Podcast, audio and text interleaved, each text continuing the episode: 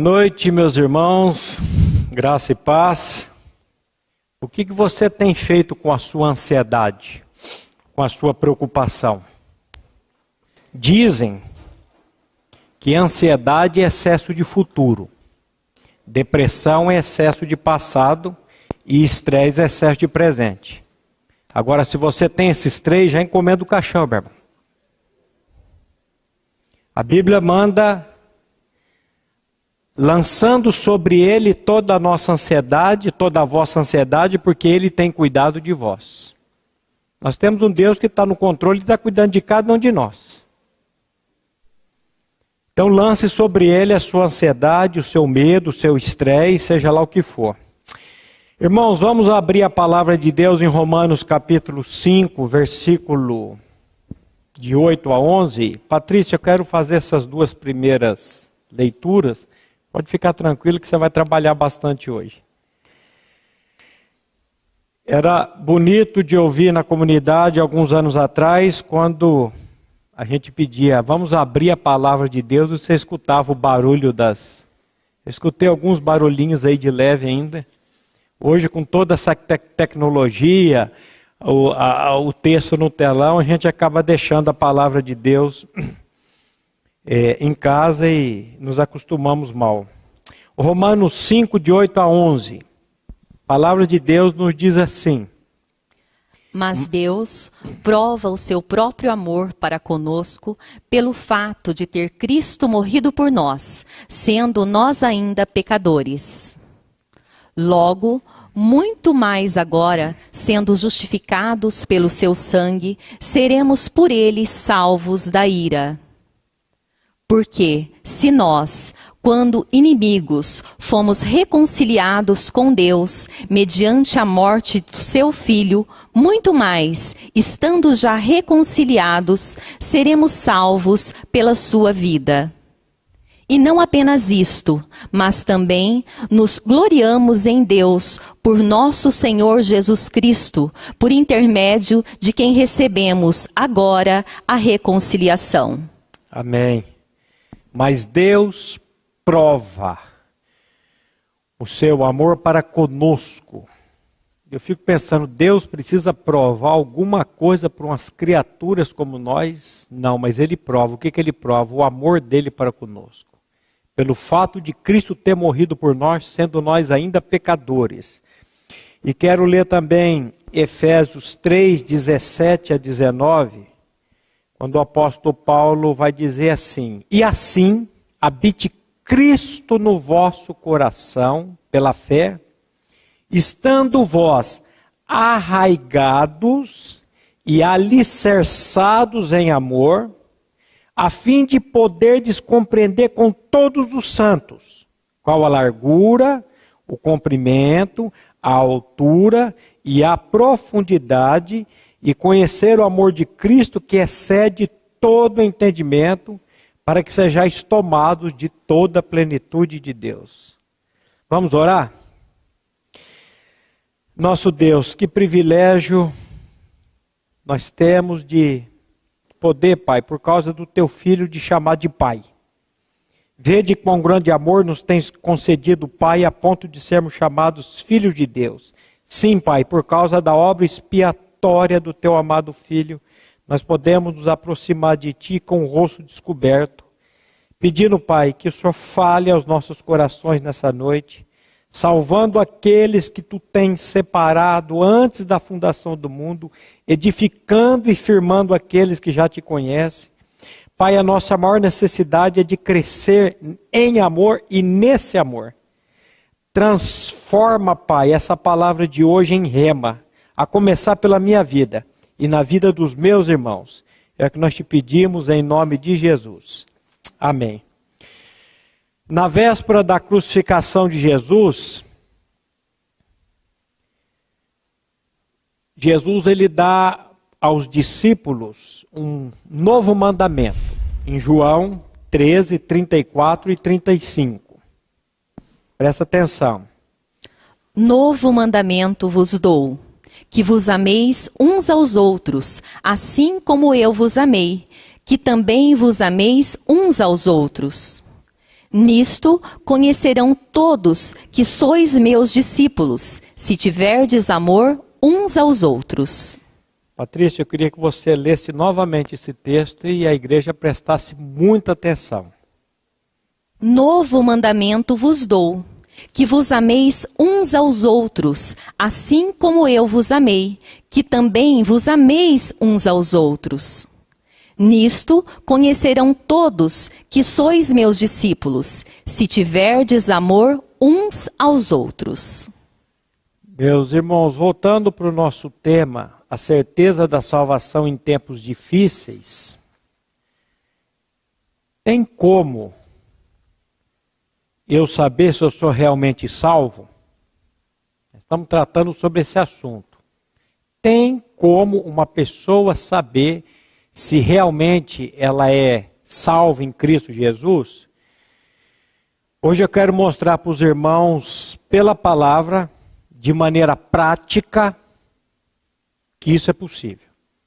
Eu sei que nós gostamos muito de ortodoxia e não gostamos muito de ortopraxia. O que é uma coisa, o que é a outra?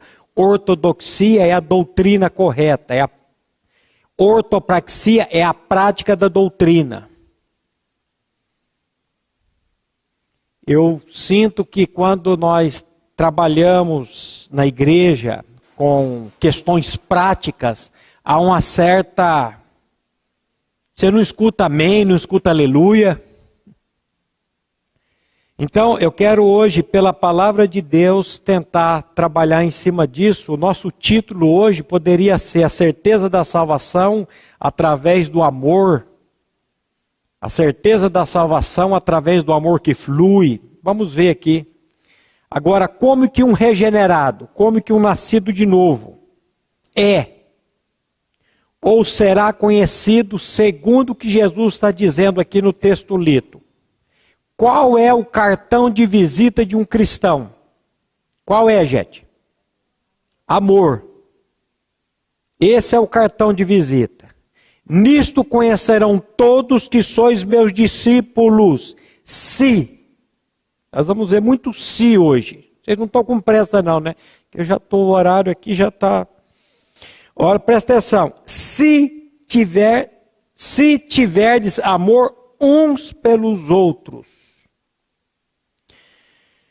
Porém, presta atenção no que Jesus disse no início: Novo mandamento vos dou, que vos ameis uns aos outros. Assim como eu vos amei, também vós, também vos ameis uns aos outros. Aqui eu costumo dizer que o bicho pega. Por quê? Porque Deus quer que eu ame o Márcio da mesma maneira que ele me amou. E como é que ele me amou? Completamente. Ele me amou com o amor ágape. É, você tem esse amor ágape? Esse amor, como dizia o meu irmão Mário Rocha, é quando você pula na frente da bala para proteger o irmão. Não é? Isso é amor ágape. É você pular na frente da bala. Agora, você não tem esse amor e eu também, muito menos, não tenho esse amor. Isso aqui é o amor sacrificial. Você ama as pessoas, os cristãos. Você ama os necessitados. Você ama os inimigos. É sobre isso que nós vamos tratar hoje, essas três maneiras de amar amar os irmãos, os cristãos, amar o, os necessitados, os pobres, e amar os inimigos. Não dá para deixar os inimigos de fora, não? Não dá. Antes de qualquer passo, eu quero lembrar que ser humano nenhum tem o amor perfeito em seu coração. O amor perfeito aqui é o amor escrito com letra maiúscula. É o amor ágape. Só podemos ter acesso a esse amor por meio da pessoa de Jesus Cristo. Qual que é o versículo mais conhecido da Bíblia, você sabe? No mundo. João 3,16. Vamos ler esse texto. O que, é que o Senhor está dizendo aí? Porque Deus amou ao mundo de tal maneira que deu o seu Filho unigênito, para que todo o que nele crê não pereça, mas tenha a vida eterna. Presta atenção, Deus amou. E por que que ele amou? Porque ele é amor. Ele amou porque ele é amor. Então, Deus amou o mundo de tal maneira que deu seu filho. A fim de que? Com que propósito? Que Deus enviou Jesus a esse mundo. Para fazer o quê? Tito 2,14 vai nos explicar. Para que, que Deus deu o filho dele? O que, que diz aí Tito 2,14? o qual a si mesmo se deu por nós, a fim de remir-nos de toda iniquidade e purificar para si mesmo um povo exclusivamente seu, zeloso de boas obras. Houve um aleluia, glória a Deus. Ele nos remiu de toda iniquidade. Toda iniquidade. Aonde que ele nos remiu de toda iniquidade? Aonde que ele nos remiu de toda iniquidade? Na cruz. Na cruz ou em seu próprio corpo? Às vezes a gente fica para cruz a cruz. Só que Pedro vai dizer assim: carregando ele mesmo em seu corpo, sobre o madeiro, os nossos pecados. Então o que, que Jesus fez? Ele levou a nossa iniquidade, o nosso pecado, no corpo dele, no madeiro, lá na cruz. Ainda há pouco nós cantamos aí, louvai, louvai é o que morreu por mim. Amém, é verdade. Só que Cristo não só morreu por mim na cruz do Calvário. O que, que ele fez? Ele atraiu o meu pecado, a minha iniquidade no corpo dele e eu morri com ele. Novo nascimento, o que, é novo nascimento? É uma obra sobrenatural que Deus faz no interior da vida de cada um de nós atraindo o nosso pecado no corpo do filho dele, lançando o nosso pecado sobre o filho dele, para que ali você morresse e eu morresse juntamente com ele. Lembra de Gálatas 2:20? Eu estou crucificado com Cristo e vivo não mais eu, mas Cristo vive em mim. O que é salvação? Cristo habitando em você e Cristo habitando em mim. A Bíblia diz que Deus não habita em templos feitos por mãos de homens. Nossa templo lá está ficando, ó, joia. Já entrou na parte final de pintura, mas eu fiquei chateado com duas irmãs que no meio da reforma, elas chegaram para mim chorando. Pastor Maurício, olha o que, que eles fizeram. Olha o que, que eles estão fazendo na casa de Deus. O que, que eles estão fazendo na casa de Deus, irmão? Estão fumando lá dentro. Os pedreiros fumando, trabalhando.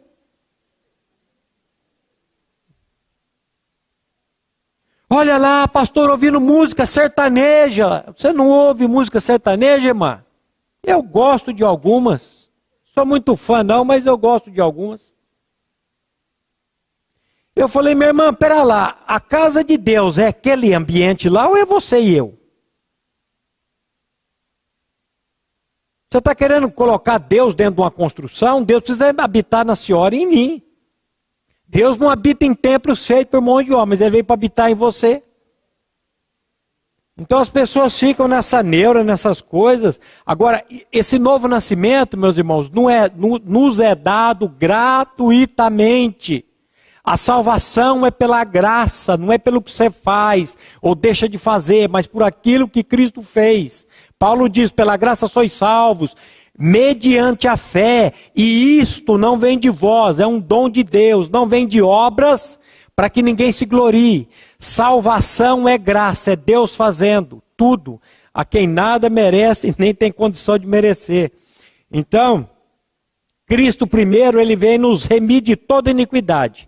Todavia não para aí para purificar um povo para si mesmo, um povo exclusivo, zeloso de boas obras.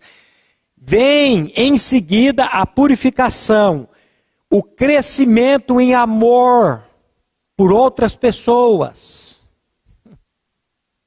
Eu sei que nós às vezes amamos e damos tanta ênfase em coisas, mas Deus nos exorta a amar as pessoas. E nós precisamos crescer nesse amor. Vamos pensar junto então. Deus é amor, certo? Certo.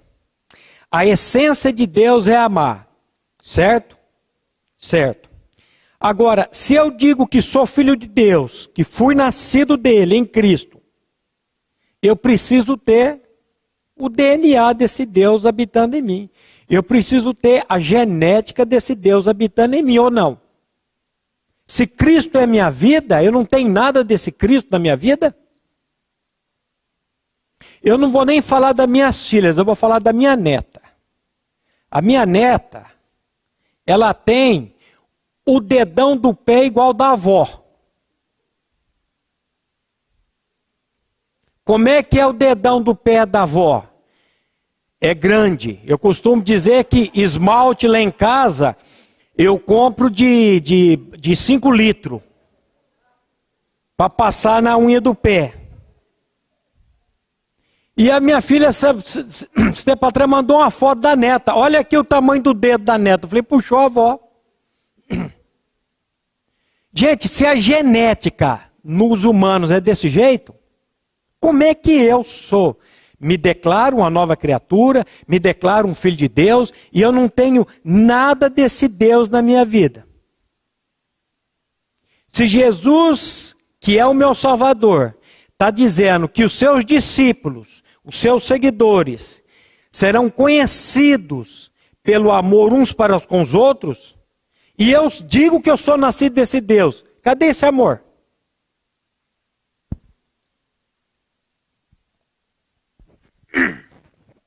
Cadê esse Deus, meu irmão? Nós vamos ler o Sermão do Monte depois, mas no final do Sermão do Monte, que já é um absurdo aquele Sermão do Monte, Jesus vai dizer assim: sede perfeitos, como perfeito é vosso Pai que está nos céus. Deus não salvou você, como diz o pastor Paulo Bornelli lá de Maringá, a salvação não é seguro contra incêndio, não. Apesar que Nenhuma condenação há para os que estão em Cristo Jesus. Não tem mais como o pecado, o inferno, Satanás, os principados, as potestades, levar uma pessoa que creu em Cristo e que está agarrada na suficiência de Cristo, que a salvação dele é, não depende do que ele faz, mas daquilo que Cristo fez. Não tem como uma pessoa descer para o inferno mais. Não tem. Eu creio nisso.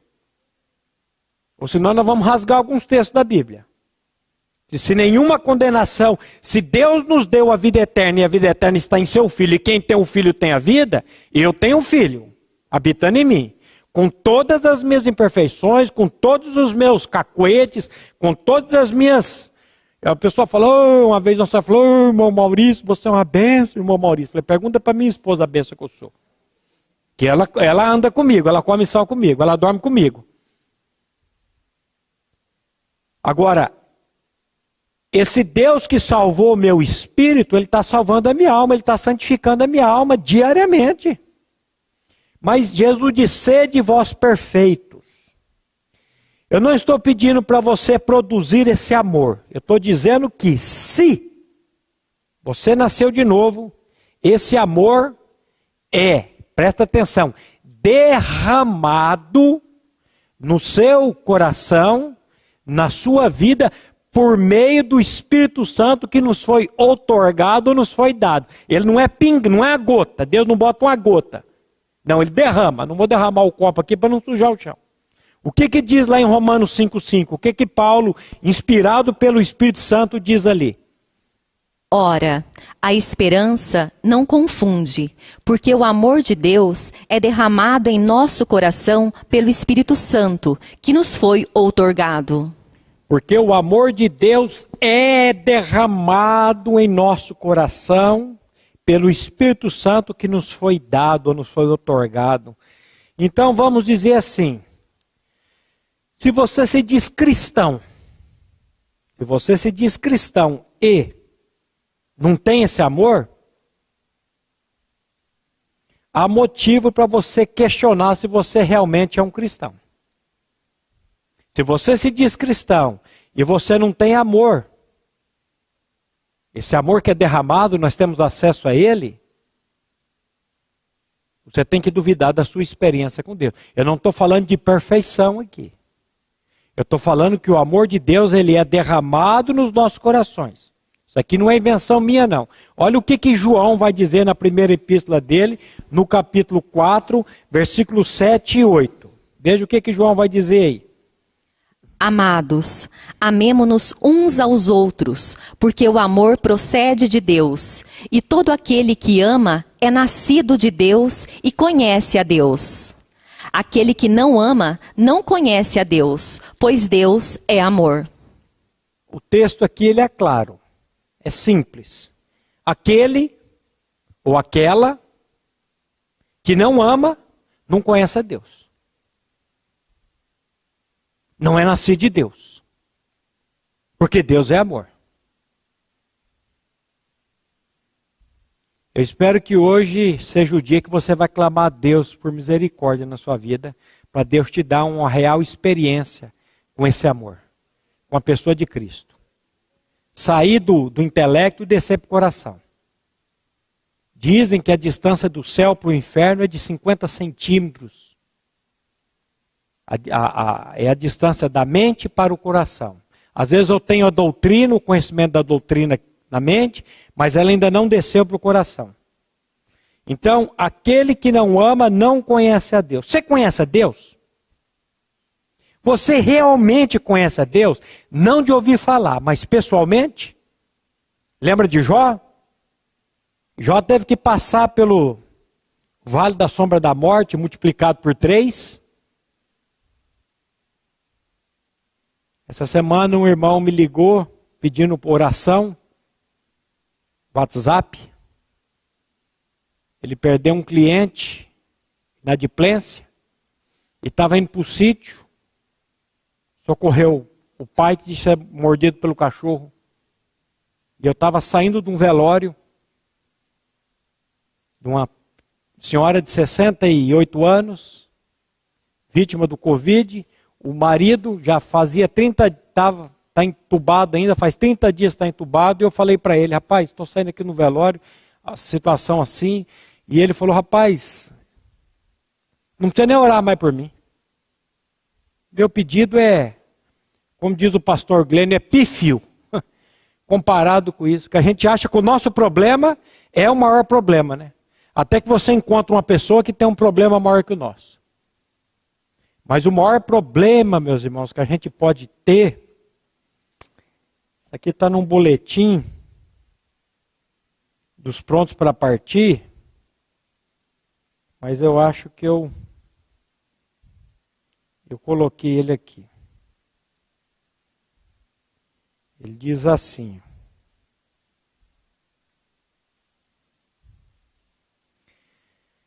É o Russell Moore, ele, ele diz assim: A pior coisa que pode lhe acontecer não é o que você suportou com seu pai e com sua mãe.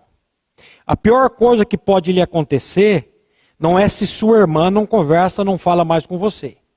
A pior coisa que pode lhe acontecer não é o cônjuge o abandonar ou trair ou mesmo morrer. A pior coisa que pode lhe acontecer não é ver seu filho se rebelar contra você ou até mesmo enterrar seu próprio filho, por mais terrível que isso seja. A pior coisa que pode lhe acontecer é você morrer sob a condenação divina, super, suportando todo o peso da sentença da morte e do inferno. Olha. pior coisa que pode acontecer para uma pessoa é sair desse mundo sem conhecer a pessoa de Cristo, sem ter Cristo habitando nele. Semana passada eu fui num, atender uma, uma pessoa que perdeu a mãe também. E estava uma conversa que ela tinha que liberar a mãe, estava uma conversa que ela tinha para o purgatório, estava uma conversa daqui, uma conversa de lá, e ela preocupada com a mãe. Falei, olha, sua mãe já está em juízo. A mãe você não precisa. Aos, aos homens está ordenado a morrer uma única vez, vindo depois disso o juízo. Eu fico assim, olhando assim, as pessoas preocupadas com o que morreu. Preocupa-se com você. Quando as, as mulheres estavam batiam no peito e choravam, Jesus disse: Não chorais por mim, chorai por vós mesmos e pelos vossos filhos. A gente fica preocupado com o outro. Como é que está a sua vida diante de Deus, meu querido, minha querida? Nós estamos aí numa pandemia, mas o pessoal não morre só de pandemia, não, viu? Agora a televisão é só pandemia. Mas morre infartado, morre atropelado, morre de bala perdida, morre infartado. O que mais mata hoje no mundo é coração. E como é que está a sua vida e a minha vida diante de Deus? Como é que está? Então a pior coisa que pode acontecer para uma pessoa é isso aqui: ela sair desse mundo sem realmente conhecer a pessoa de Jesus Cristo. Então, voltando à minha pergunta aqui, você conhece a Deus? Você realmente conhece a Deus? Não de ouvir falar, mas pessoalmente? E como é que eu faço para conhecer esse Deus pessoalmente? Eu tenho que clamar Ele por misericórdia para Ele vir se revelar a mim. Porque esse Deus da Bíblia, ele é tido na, na teologia por alguns especialistas aí, o Deus do abiscondictum. O que significa isso? É um Deus que eu jamais vou perceber e jamais vou vê-lo. Ele precisa se revelar a mim. E ele se revelou a nós em Cristo Jesus. E eu preciso clamar ele por misericórdia. Senhor fala comigo. Então, você ama. E por que ama? Se você ama, se eu amo, é porque o Emanuel, que é o Deus conosco, veio habitar em mim. Eu amo com o amor dele, não com o meu amor. Porque o meu amor, ele é ele é muito toma lá da cá. O meu amor, ele é depende do que você fizer para mim, eu paro de amar você. Agora o amor de Deus não. O amor de Deus, ele é é esse amor ágape. É o amor sacrificial. Então, nós que temos o Espírito Santo habitando em nós, você que tem o Espírito Santo habitando em você, esse Espírito que está em você, ele derrama o amor de Deus em seu coração. Amém, irmão? Ele derrama. Nós não temos na Bíblia um Deus miserável, um Deus munheca de samambaia. Nós temos um Deus que ele, a Bíblia diz, onde abundou o pecado, superabundou a graça. E ele faz infinitamente mais, como nós lemos aqui. Ele faz infinitamente mais, muito além daquilo que pedimos ou pensamos, segundo o poder dele que opera em nós. Agora vamos lá. Se você se diz cristão e não ama as pessoas, você não é cristão. Que afirmação dura, pastor. Dura, mas real. Por isso que nós precisamos nos examinar. O primeiro estudo que nós fizemos aqui sobre a certeza da salvação, nós começamos a ler esse texto de 2 Coríntios 13, 5. E eu pedi para cada um dos irmãos que estavam aqui, não sei se você estava, fazer um autoexame, que era dia de autoexame, não era do SESU, não era da, de nada dessas. Olha o que, que Paulo diz aí, 2 Coríntios 13, 5. Examinai-vos a vós mesmos se realmente estáis na fé. Provai-vos a vós mesmos. Ou não reconheceis que Jesus Cristo está em vós? Se não é que já estáis reprovados. A gente gosta de provar a vida dos outros, né? De botar o dedo na cara do outro, né? Só que quando aponta um dedo aqui para a minha irmã, tem três voltados para mim e um voltado para Deus. Mas o texto, examinai-vos a vós mesmos, provai-vos a vós mesmos, se realmente estáis na fé. Ou não reconheceis que Jesus Cristo está em vós, se não é que já estáis reprovados? Hoje nós vamos fazer essa prova. E o quesito aqui vai ser o amor. Quando eu falo de amor, volto a dizer, não é o amor que você produz. Nós produzimos o amor eros, o amor romântico. Nós produzimos o amor epitomia, o amor da carnalidade. Nós produzimos o amor é, filéu, o amor de amigo. Nós produzimos o amor estorge, é o amor é, de grupo, o amor de família. Isso aí você produz. Agora, o amor ágape, ninguém aqui produz. O amor ágape é o amor sacrificial. É Deus provando o seu amor para conosco pelo fato de Cristo ter morrido por nós, sendo nós ainda pecadores. Quando não tinha nada que prestasse em você, quando não tinha nada que prestasse em mim, Deus enviou o filho dele para o filho dele morrer naquela cruz. Isso, é, isso aqui é, é de tirar, o, de abrir a boca de qualquer um.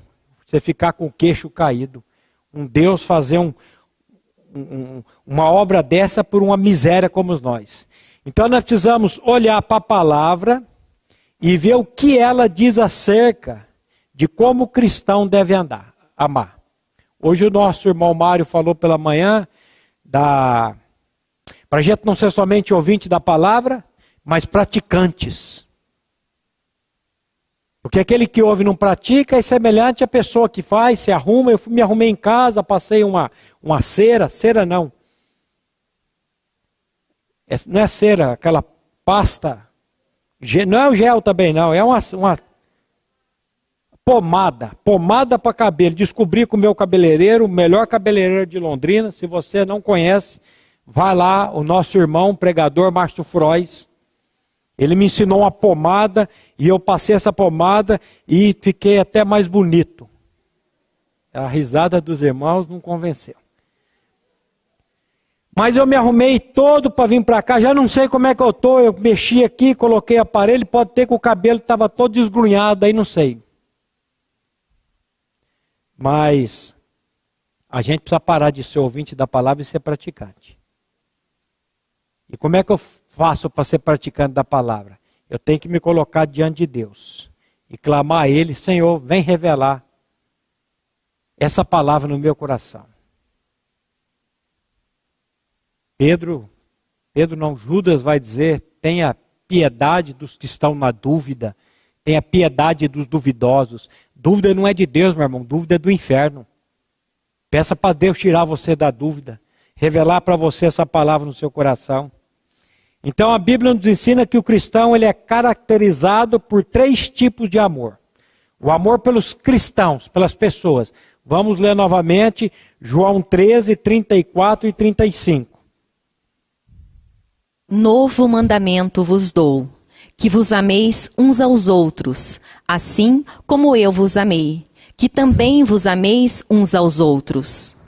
Nisto conhecerão todos que sois meus discípulos, se tiverdes amor uns aos outros. Volto a dizer, o cartão de visita dos seguidores de Cristo é o amor. E esse amor, ele precisa se manifestar no contexto da igreja.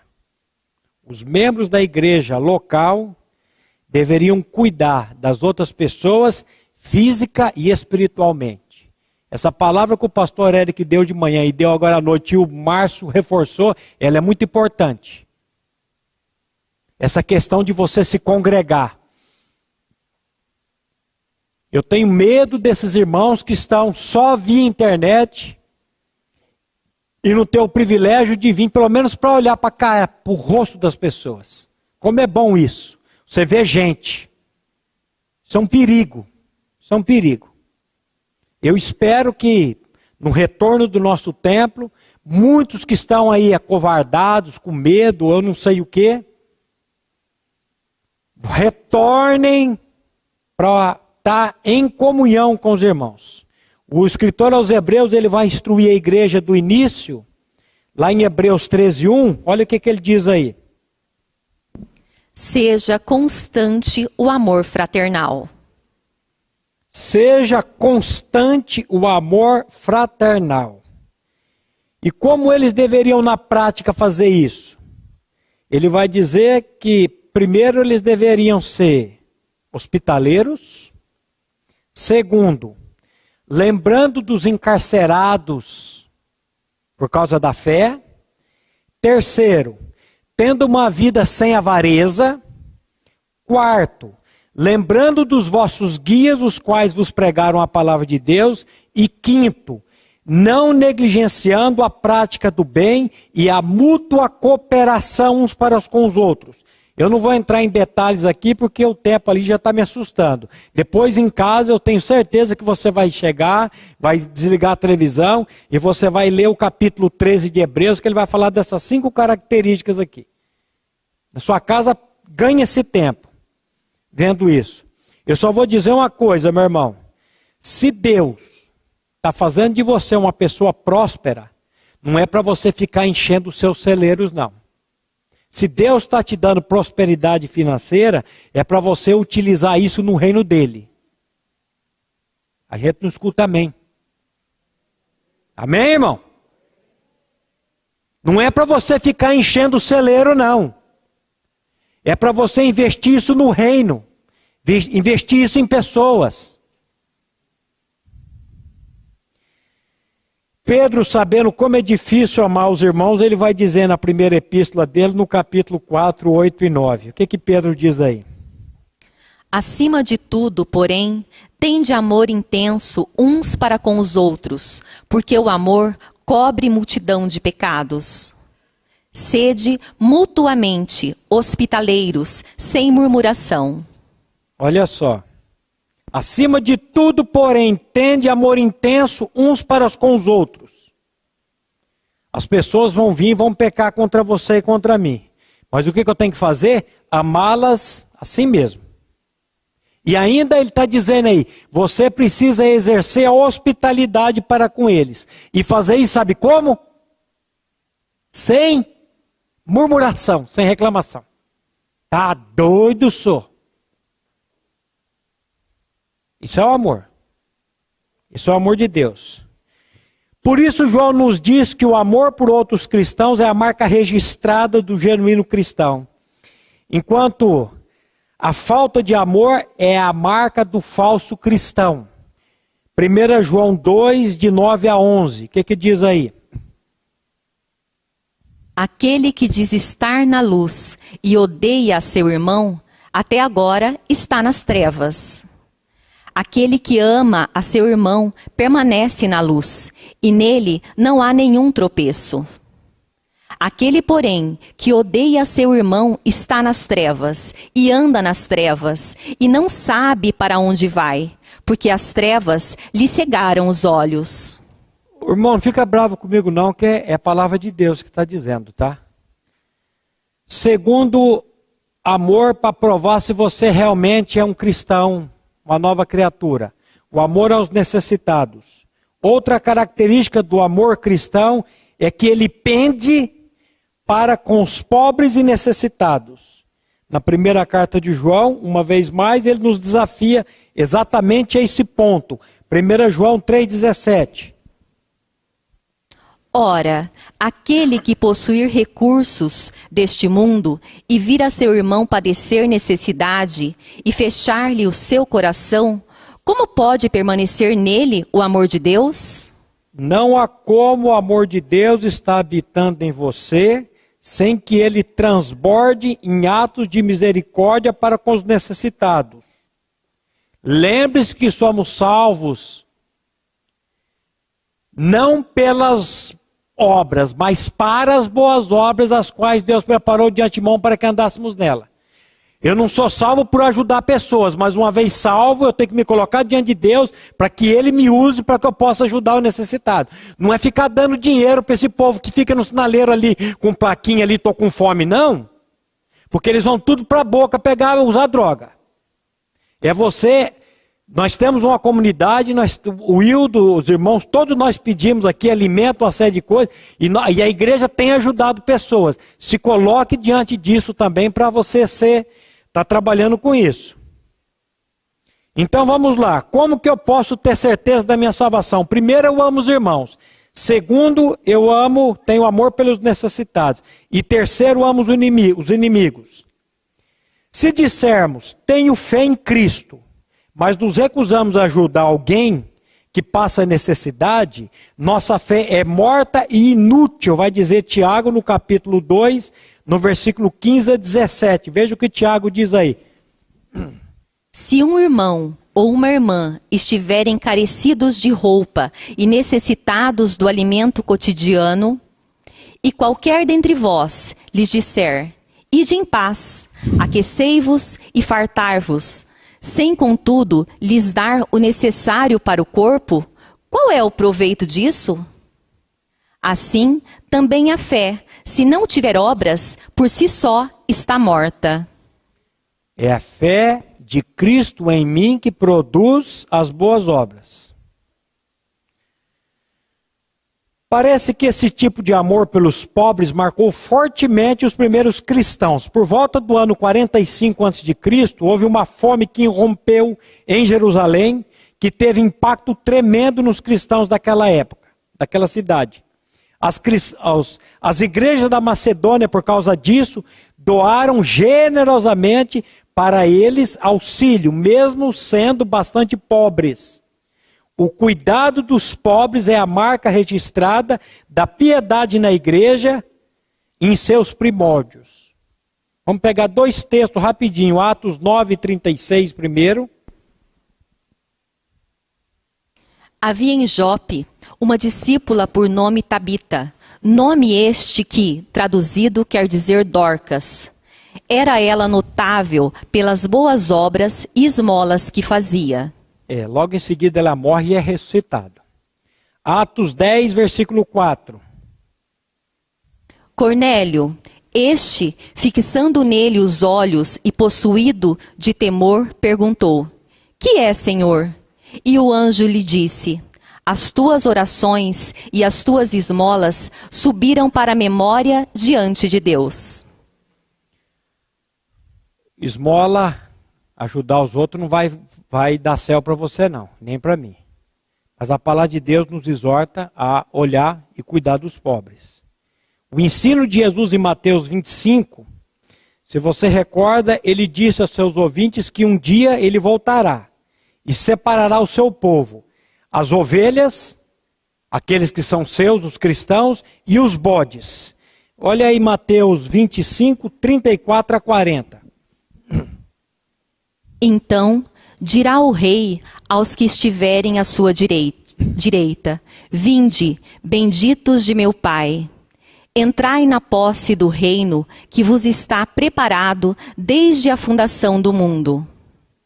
Porque tive fome e me destes de comer, tive sede e me destes de beber. Era forasteiro e me hospedastes. Estava nu e me vestistes, enfermo e me visitastes, preso e fostes ver-me. Então perguntar, perguntarão os justos: Senhor, quando foi que te vimos com fome e te demos de comer? Ou com sede e te demos de beber? E quando te vimos forasteiro e te hospedamos? Ou nu e te vestimos? E quando te vimos enfermo ou preso e te fomos visitar? O rei, respondendo, lhes dirá: Em verdade vos afirmo que, sempre que o fizestes a um destes meus pequeninos irmãos, a mim o fizestes. Os bodes, por outro lado, não mostraram qualquer compaixão pelos necessitados. E Jesus continua dizendo para eles no versículo 41 a 46. Então o rei dirá também aos que estiverem à sua esquerda: Apartai-vos de mim, malditos, para o fogo eterno, preparado para o diabo e seus anjos. Porque tive fome e não me destes de comer Tive sede e não me destes de beber. Sendo forasteiro, não me hospedastes, estando nu, não me vestistes. Achando-me enfermo e preso, não fostes ver-me. E eles lhe perguntarão: Senhor, quando foi que te vimos com fome, com sede, forasteiro, nu, enfermo ou preso, e não te assistimos? Então lhes responderá: Em verdade vos digo que, sempre que o deixastes de fazer a um destes mais pequeninos, a mim o deixastes de fazer. Eu não sei se isso pode ser mais claro do que o texto está dizendo. Quando Jesus voltar, ele está dizendo que ele vai ser capaz de detectar o povo dele por causa do amor que eles demonstraram aos necessitados. Volto a dizer: se Deus está te dando prosperidade, meu querido, minha querida, use isso para a glória de Deus. Não estou falando para você fazer voz de pobreza, doar tudo, não. Coloque-se diante de Deus, para Deus tratar. O terceiro, amor pelos inimigos. Aqui o negócio pega. Terceiro tipo de amor que caracteriza um cristão genuíno é, é o amor por seus inimigos. Essa aqui acho que é a mais difícil é, maneira de amar prescrita por Jesus. Ele destaca que mesmo o pior dos pecadores ama quem lhes ama. Mas isso não basta para o povo de Deus. Dá uma ler rapidinho Lucas 6, 27 a 36. Digo-vos, porém, a vós outros que me ouvis, amai os vossos inimigos, fazei o bem aos que vos odeiam. Bendizei aos que vos maldizem, orai pelos que vos caluniam. Ao que te bate numa face, oferece-lhe também a outra. E, ao que tirar a tua capa, deixa-o levar também a túnica. Dá a todo o que te pede. E se alguém levar o que é teu, não entres em demanda. Como quereis que os homens vos façam, assim fazei-o vós também a eles. Se amais os que vos amam, qual é a vossa recompensa? porque até os pecadores amam aos que os amam. Se fizerdes o bem aos que vos fazem o bem, qual é a vossa recompensa? Até os pecadores fazem isso. E se emprestais aqueles de quem esperais receber, qual é a vossa recompensa? Também os pecadores emprestam aos pecadores para receberem outro tanto. Amai, porém, os vossos inimigos. Fazei o bem e emprestai, sem esperar nenhuma paga. Será grande o vosso galardão, e sereis filhos do Altíssimo, pois ele é benigno até para com os ingratos e maus. Sede misericordiosos, como também é misericordioso o vosso Pai. E agora, meus irmãos, o que nós vamos fazer com esse texto aí?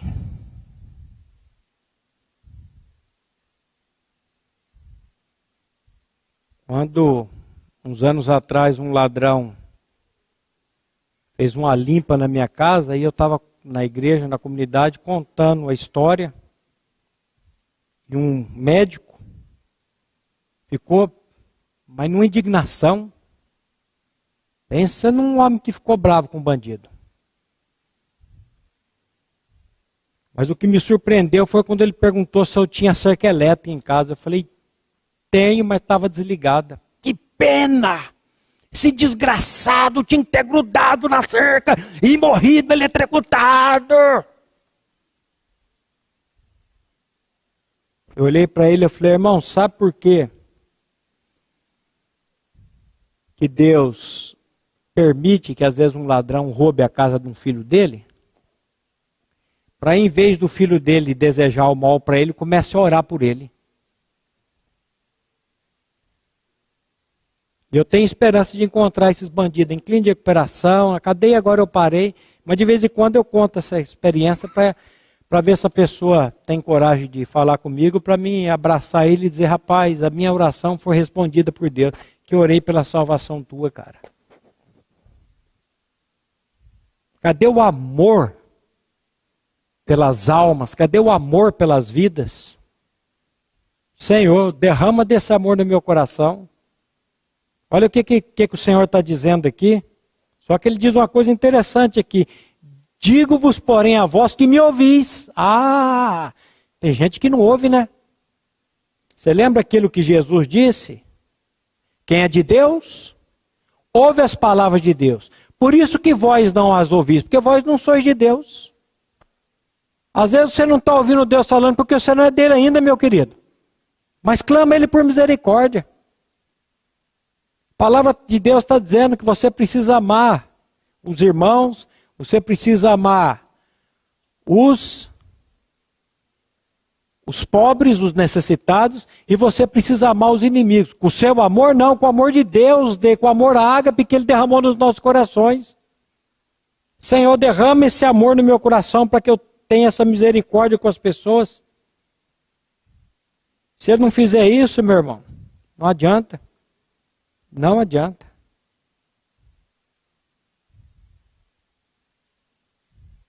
Vamos ler o último texto, 1 João 4, de 7 a 14. Amados, amemo-nos uns aos outros, porque o amor procede de Deus, e todo aquele que ama é nascido de Deus e conhece a Deus. Aquele que não ama não conhece a Deus, pois Deus é amor. Nisto se manifestou o amor de Deus em nós em haver Deus enviado o seu Filho unigênito ao mundo, para vivermos por meio dele. Nisto consiste o amor. Não em que nós tenhamos amado a Deus, mas em que ele nos amou e enviou o seu Filho como propiciação pelos nossos pecados.